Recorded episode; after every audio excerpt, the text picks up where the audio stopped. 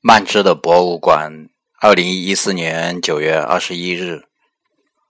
曼芝的博物馆里面挂着一串黄金耳圈，一位姑娘痴迷的望着它，泪流满面。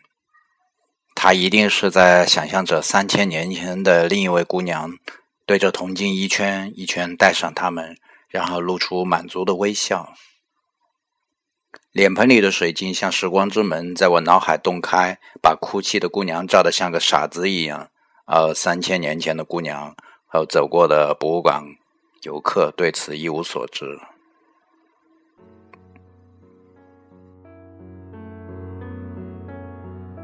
他是在为那位已经不存在的姑娘而感怀，为她不可能再被人感知到的快乐而感怀。